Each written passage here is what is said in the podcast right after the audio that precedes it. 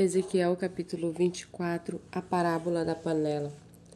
A palavra do Senhor veio a mim no nono ano do décimo mês, aos dez dias do mês, dizendo: Filho do homem, anote o dia de hoje, sim, o dia de hoje, porque o rei da Babilônia começa o cerco de Jerusalém neste dia.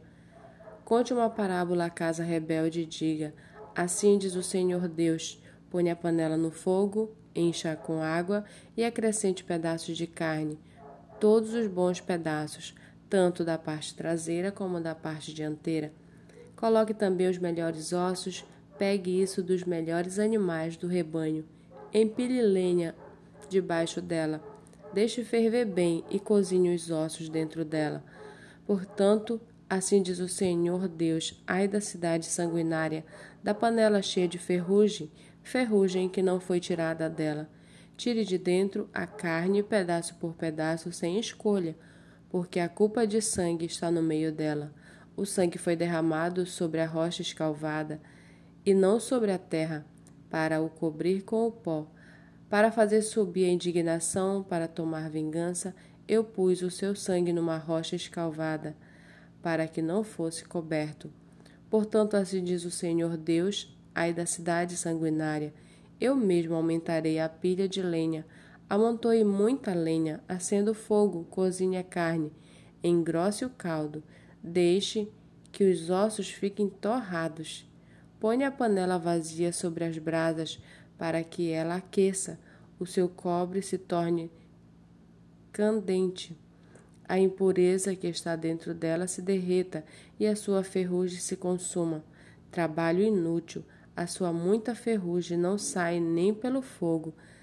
Jerusalém, por causa de sua imunda perversidade e porque eu quis purificá-la, mas você não ficou limpa, você não ficará pura de novo até que eu tenha satisfeito o meu furor contra você. Eu, o Senhor, falei, será assim, eu o farei. Não voltarei atrás e não pouparei, nem mudarei de ideia. Você será julgada segundo os seus caminhos e segundo os seus atos, diz o Senhor Deus. A palavra do Senhor veio a mim, dizendo: Filho do homem, eis que, com um só golpe, tirarei aquela que é a delícia dos seus olhos. Você não deve lamentar, nem chorar, nem derramar lágrimas. Sofra em silêncio. Não faça lamentação pelos mortos. Prenda o seu turbante, ponha as sandálias nos pés, não cubra o bigode e não coma o pão que lhe mandarem. Fala, falei ao povo pela manhã, e à tarde a minha mulher morreu. Na manhã seguinte, fiz como havia me ordenado. Então o povo me perguntou: Você não vai nos explicar o que significa para nós isso que você está fazendo? Eu respondi: A palavra do Senhor veio a mim dizendo: Diga à casa de Israel: Assim diz o Senhor Deus: Eis que profanarei o meu santuário, do qual vocês tanto se orgulham, que é a delícia dos seus olhos e o desejo do seu coração. Os filhos e as filhas que vocês deixaram para trás cairão à espada. Vocês farão o que eu fiz. Não cobrirão o bigode, nem comerão o pão que lhe mandarem. Manterão o turbante na cabeça e as sandálias nos pés.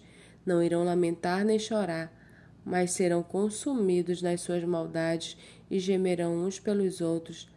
Assim, Ezequiel será um sinal para vocês. Tudo o que ele fez, vocês também farão. Quando isso acontecer, vocês saberão que eu sou o Senhor Deus.